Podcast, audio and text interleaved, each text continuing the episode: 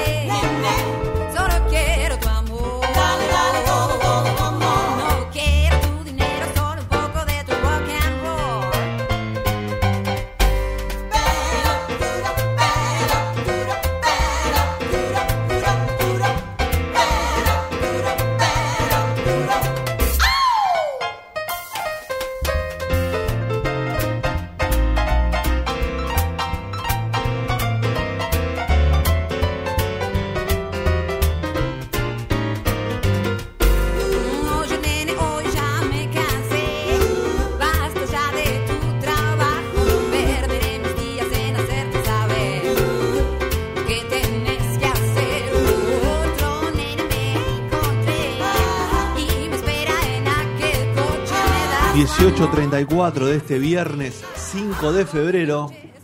Esperemos que todos hayamos cobrado el sueldo, los que somos, eh, los que cobramos, eh, los que somos empleados. Qué lindo hubiese sido. Pero, no. Se cagan risa a todos, no, vamos a, a decirlo. Los que somos no tributistas cobran cuando pueden, eso ya lo sabemos todos. Pero bueno, hablando un poco de plata, de cosas y todo eso, segundo bloque, llegamos a la última parte. Él me lo va a decir hoy, señor Marcos Coleto, que lo voy a saludar Estamos- ya. está Marco, confirmado que la ¿cómo última- andamos? Otro hombre del sur. Eh, ¿Cómo andan? ¿Todo bien? Bien, ¿usted? Bien, acá andamos. Eh, bueno, sí, hoy es la tercera y última, la tercera vencida. Eh, hoy nos Cuidado. metimos, dudas. La semana eh, todo más pasada, resumido. la semana pasada tuviste que pedir perdón al aire. Cuidado, Sí, el otro día Marco. no sé cómo se habrán arreglado las apuestas ahí, porque creo que había apuestas. Sí, sí, sí, sí, sí. Tuvo que pagar Sergio un- Sí, una sí. comida después.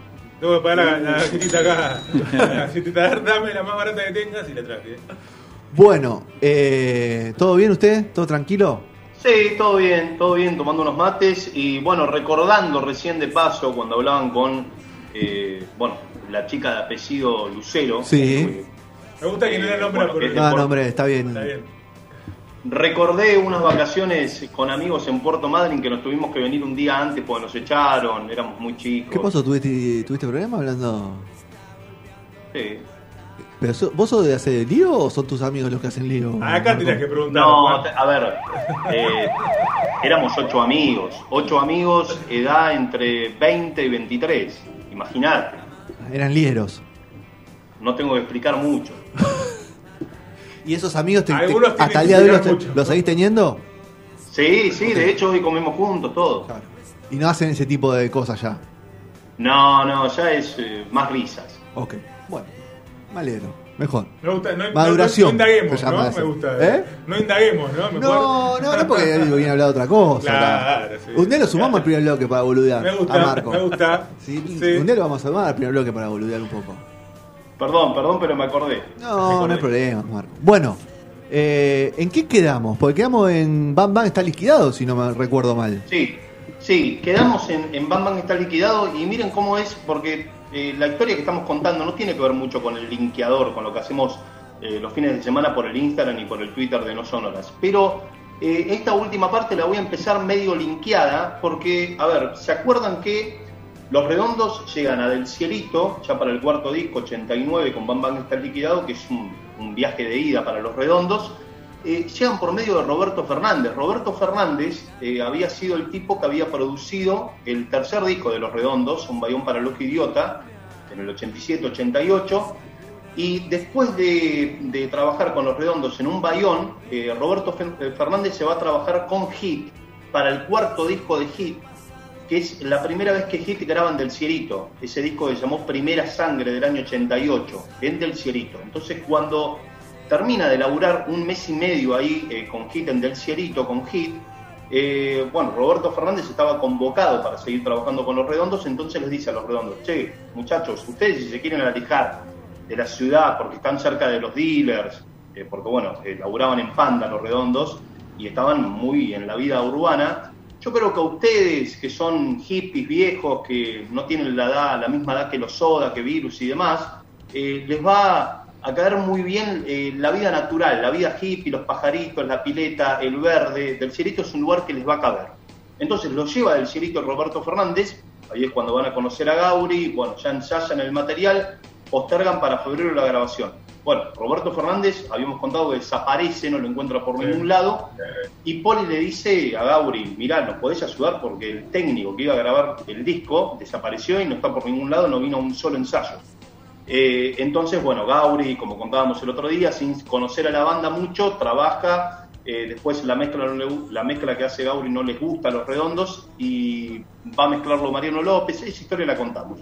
Pero ¿por qué digo esto? Porque, eh, digamos, es todo medio linkeado, porque eh, Roberto Fernández, a ver, entra Hit con Roberto Fernández, Roberto Fernández lleva a los redondos, y los redondos se quedan trabajando en el Cierito, hacen una larga relación con Gauri, eh, también van a, eh, van a hacer una sociedad para distribuir sus discos, eh, que va a durar 10 años, y ahí en ese momento los redondos, bueno, se juntaban a cenar, el indio se muda eh, a Parque del Luar, se, se- va a vivir ahí, y en un momento, eh, digamos, el- los redondos, sobre todo Sky y la negra Poli, le empiezan a decir a Gauri, che, vos sabés que hay una banda en Palermo que está tocando en Palermo, está tocando mucho en Palermo, en barcitos eh, chiquitos, que la verdad que le tendrías que echar el ojo. Entonces lo vienen a convencer y lo llevan un día a un bar eh, de Palermo, eso cuenta por lo menos la historia, en el año 1991, eh, de una banda, bueno,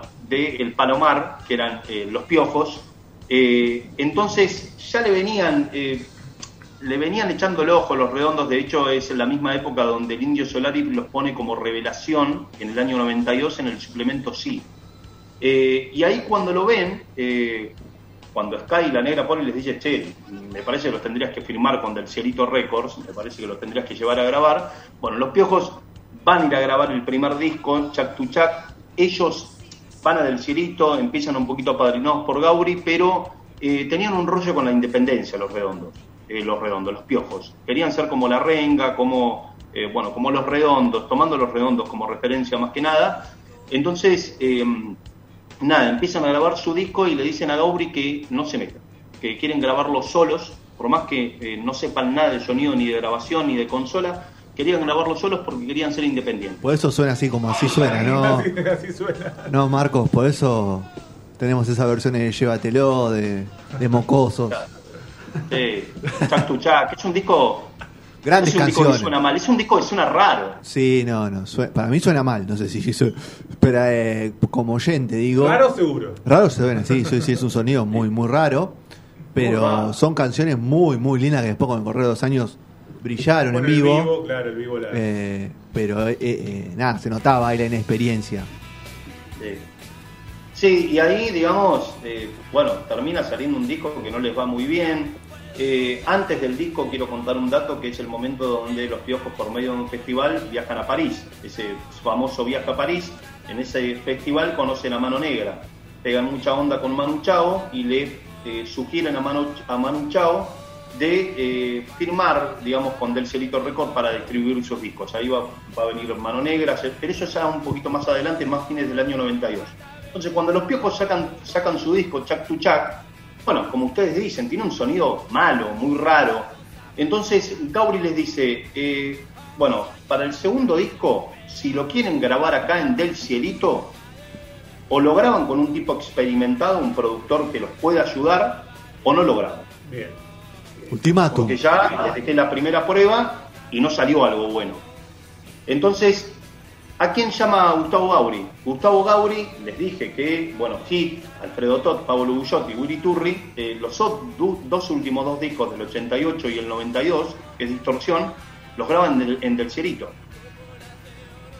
Pegan mucha onda ahí con Gauri, eh, ya usaban Del Cerito como su casa, Sí. entonces Gauri lo llama eh, Alfredo Tot para que, bueno, empiece a trabajar con los piojos y ahí, bueno, se ve la diferencia de sonido en Alcayá y ya empiezan a salir para arriba y ni que hablar para el tercer disco donde se mete, además de Alfredo Tot, se mete a Adrián Bilbao, que Adrián Bilbao es un técnico, un ingeniero de sonido que venía de trabajar justamente en los dos últimos dos discos de hit que se grabaron del Cerito.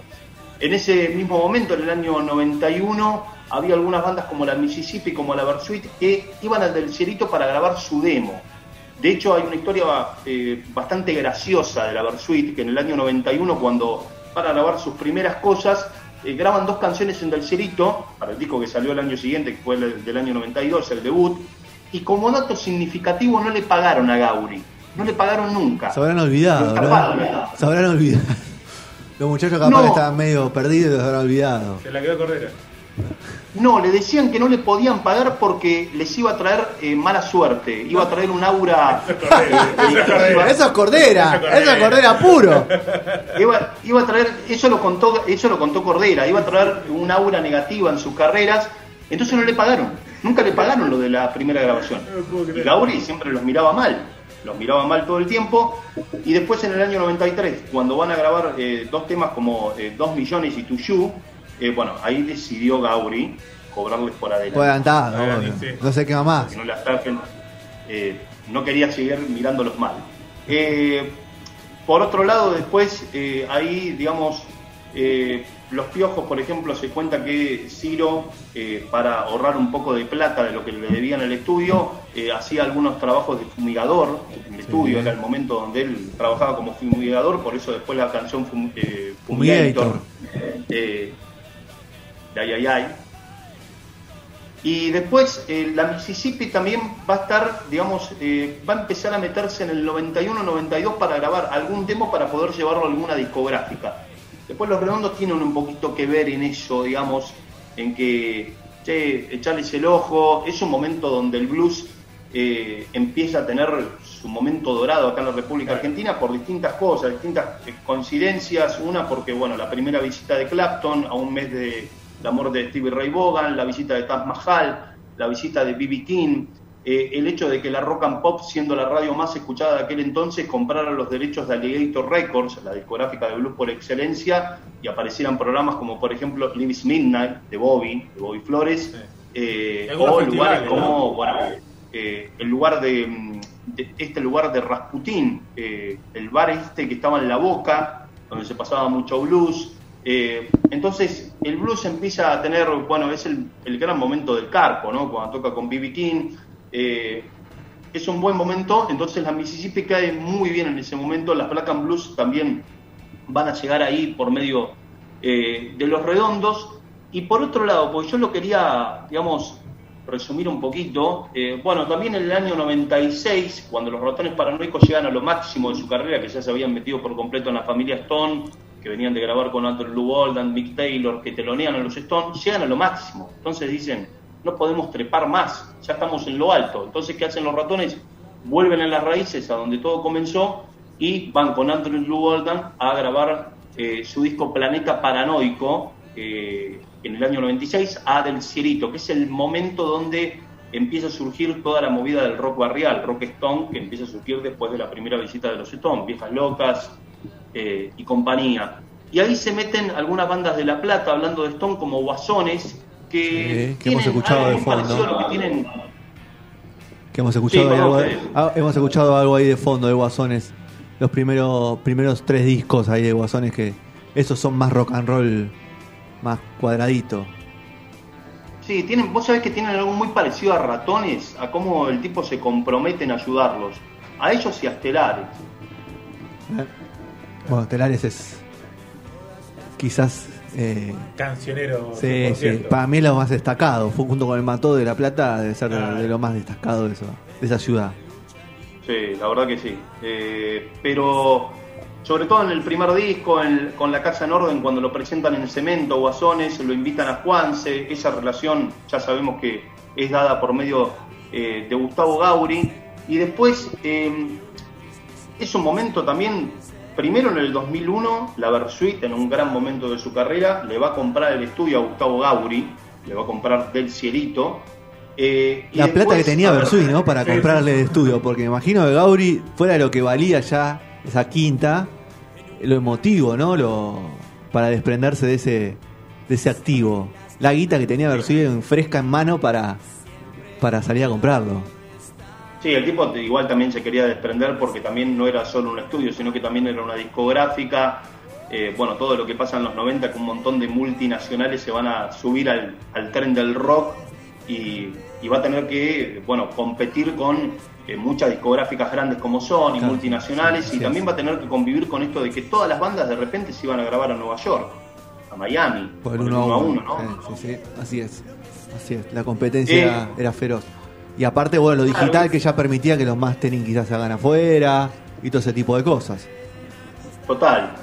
Y de esa manera, bueno, la Borchita le compra el estudio, él digo, dice, bueno, ya está, me voy de esta vida, pero al poquito tiempo la Borchita les dice, no, eh, queremos que vos sigas estando porque, a ver, del cielito sos vos de alguna manera, y queremos que vos seas el manager del estudio, que te encargues de los técnicos, de la gente que viene, de los llamados, eh, siendo el manager del estudio. Eso va- esa relación con la Versuit va a durar varios años hasta que se va Gustavo Cordera, por ahí en esa época un poquito más. Ahí es 2009. cuando la compra, bueno, que lo sigue teniendo a día de hoy, eh, Manuel Quieto. Claro. 2009 fue eso, Sí. que cuando se separa Versuit y, y después la compra de Manuel Quieto que estuvo envuelta en polémica, ¿no? Sí, bueno, que también me imagino que habrá tenido muchos recitales por el país, eh, ganando mucha plata, y bueno, la, la- la tuvo también, ¿no? Como Se fue a vivir ahí Manuel, sí, eh, Manuel sí se fue a vivir ahí me parece, ¿no? Marcos, no sé si tiene ese dato. Creo, sí, creo que sí. Eh, hace poquito, ¿sabes dónde me lo crucé? En las grutas, comiendo en un parador, Ok, mira, en este verano. ¿qué era? ¿Te gusta el sur, eh, Marcos? ¿Eh? Metés mucho ahí. ¿No? Marcos del sur, aparte. Claro, te- Pero todo él por ahí. no va a vacaciones al norte. No Al le norte no. Al norte no va.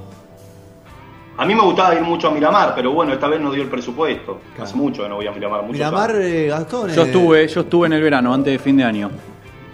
Mira que lindo. La verdad, siéndote muy sincero, no te perdés la gran cosa. Es mejor a nada, pero es una ciudad que se quedó en el tiempo totalmente. Me gustan igual estas cosas a mí, ¿eh?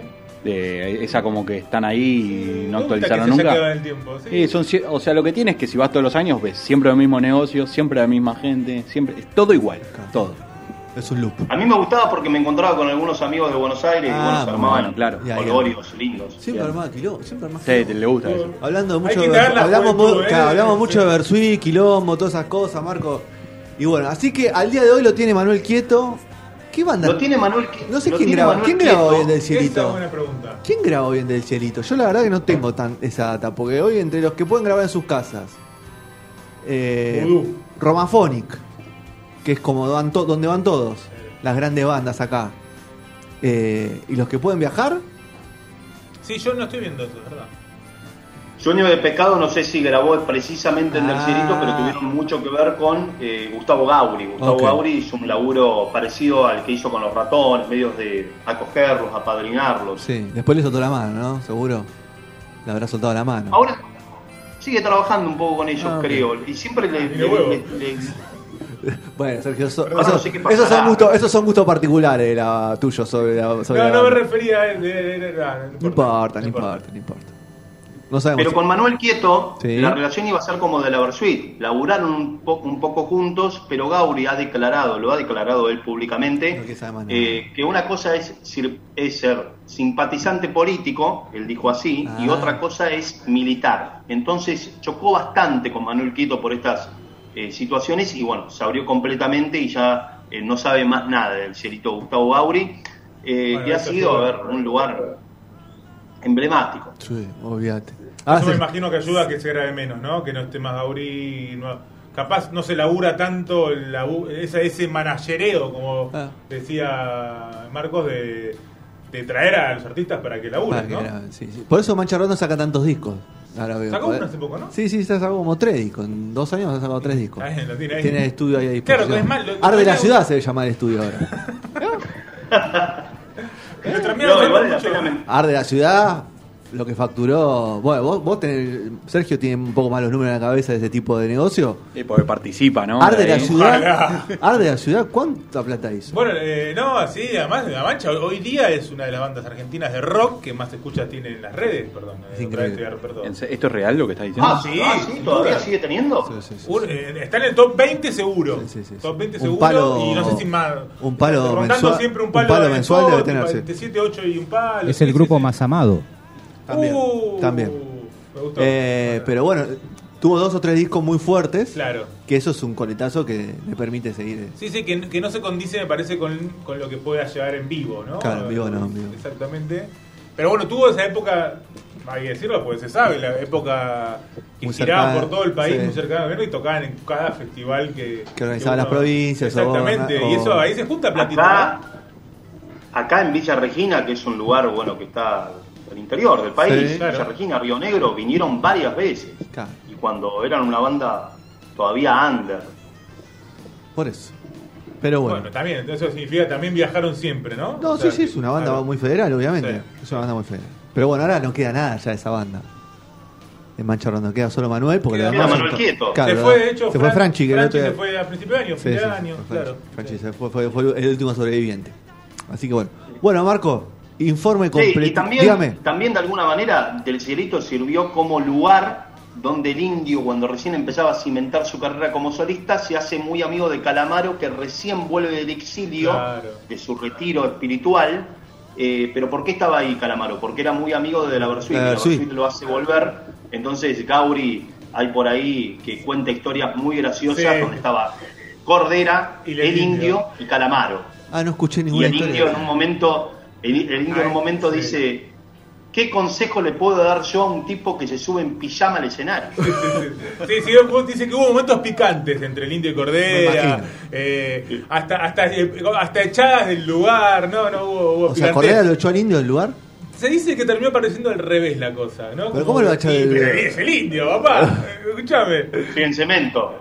No, bueno, claro, a partir de Rosillas Viejas, ¿no? Que la, eh, pare- o sea, eh, Cordera boquea, la típica de bandas juveniles que boqueaban, la boqueaba mucho a Versuit y quedó un resquemor. Y bueno, el indio no olvida, ¿viste? Parece. y bueno, entonces ahí en ese, tri- ese tridente Versuit, Indio, Calamaro, bueno, Cordera quedó a un lado. Bueno. Bueno. ¿Algún, ¿Algún cierre, Marco? ¿Estamos? Y no, el cierre, el único cierre, este, este lugar que sirvió también para amistades públicas, eh, también sirvió para la amistad de Juanse con Luis Alberto Spinetta, eh, por todas las cualidades que hemos contado en estas tres partes, donde bueno, eh, fueron un poquito resumidas, porque estamos eh, haciendo radio y tratamos de contar algunas eh, curiosidades, así que espero que les haya eh, gustado a la audiencia. Impecable. Pueden escuchar las partes anteriores donde están escuchando su plataforma, la vuelven a escuchar en YouTube, en Spotify o en cualquier plataforma de streaming. Buscan el 1 y el 2 y está completo el informe, o si no, chusmean cualquier link. Es el momento de decir que le quedaron cosas afuera Le- y hay una cuarta track, parte. Hay un bonus track, bonus track, ¿viste? Ahí Con los chismes. Tiene un bonus track de los chismes de, de Yo, te- yo voto sí, ¿eh? Y si no, podés chusmear cualquier linkeador que hay grandes eh, secciones ahí. Así que, Marcos, abrazo grande. Bueno, saludos a ustedes, Y buen fin de semana Cuídense. y eh, nos estaremos hablando. Dale, abrazo grande.